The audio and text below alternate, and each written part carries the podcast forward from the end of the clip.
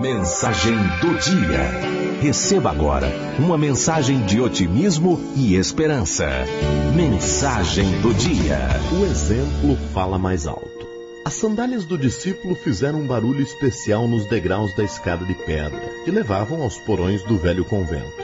Era naquele local que vivia um homem muito sábio. O jovem empurrou a pesada porta de madeira, entrou e demorou um pouco para acostumar os olhos com a pouca luminosidade.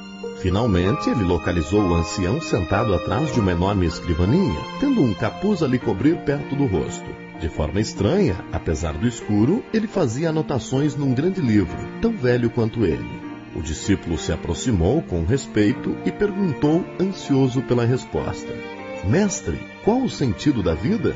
O idoso monge permaneceu em silêncio, apenas apontou um pedaço de pano, um trapo grosseiro no chão junto à parede. Depois apontou seu indicador magro para o alto, para o vidro da janela, cheio de poeira e teias de aranha. Mais do que depressa, o discípulo pegou o pano, subiu em algumas prateleiras de uma pesada estante forrada de livros. Conseguiu alcançar a vidraça, começou a esfregá-la com força, retirando a sujeira que impedia a transparência.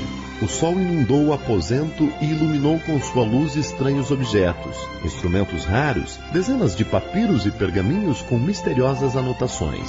Cheio de alegria, o jovem declarou: Entendi, mestre. Devemos nos livrar de tudo aquilo que não permite o nosso aprendizado, buscar retirar o pó dos preconceitos e as teias das opiniões que impedem que a luz do conhecimento nos atinja. Só então poderemos enxergar as coisas com nitidez. Fez uma reverência e saiu do aposento, a fim de comunicar aos seus amigos o que aprendera.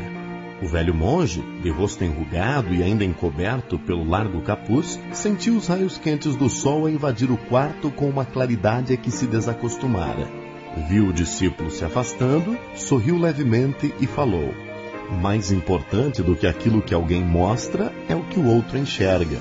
Afinal, eu só queria que ele colocasse o pano no lugar de onde caiu. Sou Júnior Bodanese e esta foi a mensagem do dia.